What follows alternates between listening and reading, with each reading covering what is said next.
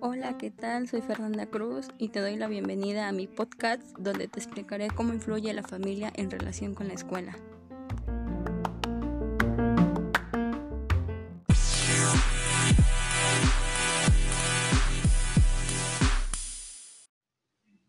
Los cambios de la sociedad actual son rápidos y profundos. Los sujetos no están preparados para adaptarse a ellos en los diversos niveles, tanto biológicos, psicológicos y sociales. La complejidad cada vez mayor que la caracteriza demanda una nueva visión educadora de la familia y la escuela, lo que exige su compromiso para trabajar unidas en un proyecto común.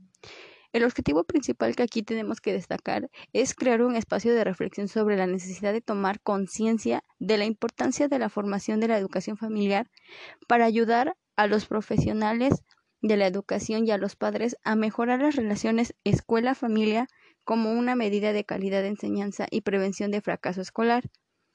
Eh, otro objetivo principal sería los padres, ayudar a los padres a tomar conciencia de su papel en la educación de sus hijos para responder a las nuevas necesidades educativas que presentan. Para ello nos centraremos en el análisis de algunos de los contrastes y cambios fundamentales que se están produciendo y repercuten en la familia y la escuela y son necesarios tener en cuenta en las prácticas educativas.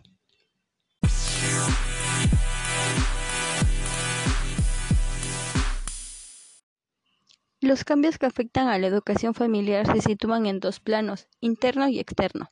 En el interno, la familia necesita un marco de referencia para guiar, orientar y educar a sus hijos, porque sumergida en un mundo cambiante cuya inestabilidad e incertidumbre fomenta inseguridad y miedo, se encuentra confundida. Las viejas creencias, los valores vividos, en definitiva. La educación recibida no le sirve para educar a su generación actual. En el externo, la familia se encuentra en, en medio de contrastes ante los cuales se sienten sobrepasados y se pregunta cómo responder a las demandas de sus hijos que están fuera de los esquemas de sus propias expectativas y vivencias. Como podemos notar, en definitiva, la familia se encuentra buscando nuevos pilares donde asentar una nueva identidad. Sin embargo, no olvidemos que la escuela también se encuentra en una situación similar, ya que los viejos patrones educativos no le sirven para educar hoy, Bien, como decíamos, en el seno de la familia y la escuela se están produciendo cambios sustanciales relacionados con los papeles que juegan en la educación, a los que añaden los grandes contrastes influidos por las nuevas tecnologías de la comunicación, difíciles de abordar, que caracterizan esta sociedad y configuran un estilo de vida y valores. Ya que el niño es bombardeado desde diferentes flancos por una gran cantidad de información, a veces contradictoria, de forma que una realidad está vista de una mala manera, de donde surge la necesidad inminente de una educación por parte de los padres y profesores que le ayuden a discriminar este cúmulo de información y lo orienten y guíen dando coherencia a sus experiencias cotidianas. Para poder lograr una buena educación nos podemos basar en cuatro pilares fundamentales, que son aprender a conocer, aprender a ser, aprender a hacer y aprender a vivir en comunidad. El primer pilar es aprender a conocer, en el cual se nos dice que es necesario poner en contacto a los niños y a las niñas con los conocimientos estratégicos por la historia y la cultura, que se organizan en contenidos curriculares y se aprenden en la escuela, pero también con el mundo que les rodea, por medio de sus relaciones con el entorno, la familia, los iguales y los medios de comunicación, ayudándoles a analizar esta realidad a través de estrategias de aprendizaje constructivo. La familia transmite conocimientos que entran dentro del ámbito de la historia familiar y le confiere una serie de características diferentes fruto de las experiencias de las generaciones anteriores. En este sentido, es importante crear en el hogar intercambios y comunicaciones sobre la historia de los abuelos, tíos abuelos, así como anécdotas y sucesos acarecidos en la biografía familiar, que permitan al niño tomar conciencia de su procedencia y conocer su afiliación y le ayuden a tomar conciencia de su identidad personal, familiar y social. El segundo pilar, aprender a ser. Los niños y las niñas han de aprender a ser desde dos vértices, social, como miembro de un grupo social de una cultura que podemos relacionar como aprender a conocer, y individual, como ser único y diferente, descubriendo su interioridad, sus posibilidades y limitaciones, su realidad personal inmersa en una realidad social en la que desarrolle su proyecto de vida. Para que el niño pueda lograr hacer el mismo, necesita descubrir sus peculiaridades, a su ser sí mismo en la diferenciación con los miembros de su familia, su identidad personal la adquiere en este doble proceso de descubrimiento de sí mismo y diferenciación del otro. De ahí la importancia de sus primeros contactos familiares para potenciar la realidad de su ser individual y personal. El niño aprende a ser, siéndose querido, valorado, descubriendo que es digno de ser amado. El tercer pilar consiste en aprender a ser. El niño aprende a desarrollar habilidades y destrezas observando y experimentando y descubriendo todos los objetos que encuentra a su alrededor. El niño aprende a ser con sus próximos en la realidad cotidiana del hogar y de la escuela, cuando se le permite manipular, asociar y establecer relaciones entre diferentes elementos, estamos permitiendo que aprenda a ser la creatividad como capacidad creadora que permite abrir hacia nuevas fronteras se fomenta estimulando al niño a investigar, descubrir, explorar, experimentar y en esta tarea pueden participar la familia y la escuela por medio de estrategias innovadoras de trabajo común. El cuarto pilar es aprender a vivir en comunidad, el cual nos ayuda a favorecer una educación para la vida comunitaria. Desde el ámbito familiar es fundamental para que el niño aprenda a ejercitar la participación, la cooperación, el diálogo y la toma de decisiones consensuadas y compartir los conocimientos y la vida, de forma que luego sea capaz de transferir estos aprendizajes a otros contextos sociales. Bien, ahora veamos cómo educar para vivir en comunidad. La familia como primer ámbito educativo necesita reflexionar sobre sus pautas educativas y tomar conciencia de su papel en la educación de sus hijos.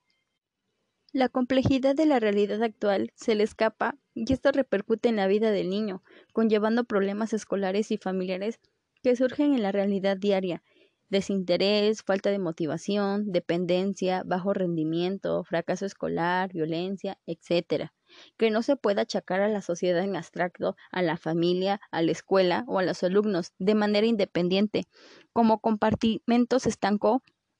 sino que la interacción de todos ellos es la propia causa principal de esta situación.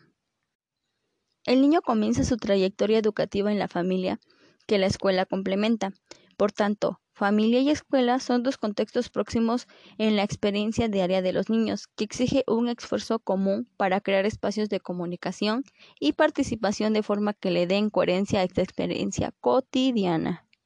La razón de este esfuerzo se justifica en sus finalidades educativas dirigidas al crecimiento biológico, psicológico, social, ético y moral del niño, en una palabra, al desarrollo integral de su persona. El desarrollo de personalidades sanas y equilibradas va a depender de la coordinación y armonía entre la familia y escuela. Para poder lograrlo,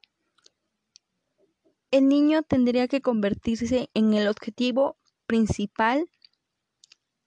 del quehacer educativo. La familia juega un importante papel en este sentido, pero hay que ayudarla a tomar conciencia de ello, los cambios de la sociedad actual deben encaminarla hacia una estructura participativa y de compromiso, de modo que cada uno de sus integrantes desempeñe su función y tenga conciencia de su identidad individual como miembro de esta comunidad. En este contexto, la comunicación adquiere un valor esencial si se desea educar para la vida comunitaria y se convierte en la mejor manera de superar dificultades, conflictos, contrastes y contradicciones de la realidad cotidiana que surgen de la propia convivencia del hogar y fuera de él. En cambio, la escuela se sitúa en el segundo espacio, de vital importancia, en la vida de los niños y las niñas. Entre sus objetivos se encuentra fomentar la, la participación, cooperación y colaboración entre los alumnos. En consecuencia, la puesta en práctica de los valores comunitarios y democráticos que se proponen en la familia y la escuela formarían parte de las experiencias y vivencias de los alumnos desde los dos ámbitos en el que interactúan cada día, configurando su identidad y el concepto de que sí mismo van adquiriendo. Cabe destacar que es esencial que padres y profesores se pongan de acuerdo sobre cómo hacer efectiva la participación de la familia en la escuela, para que sus relaciones sean de ayuda mutua y hacer frente a los desafíos que les presente este mundo en cambio, lo que va repercutiendo de forma positiva en la educación de los niños y va a dar coherencia a sus experiencias.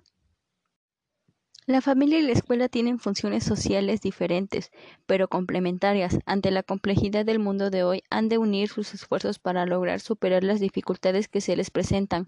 porque en última instancia su razón de ser está en función del protagonismo del niño en su tarea educadora. En esta época se presenta un nivel de exigencias a la educación familiar y escolar que reclama la preparación y formación de un nuevo estilo educador, basado en un aprendizaje para vivir en comunidad, a la que padres y profesores están llamados a responder con el propósito de participar en esta tarea común,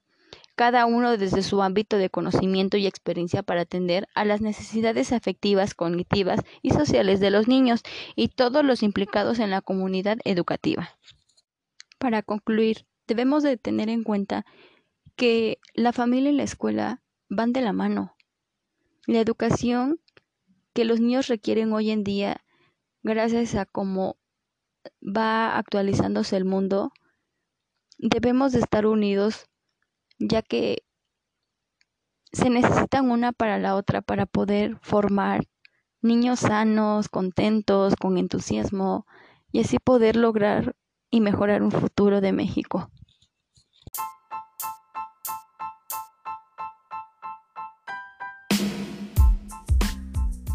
Bueno chicos, yo me despido hasta aquí llegó mi podcast de hoy y espero sea de su agrado y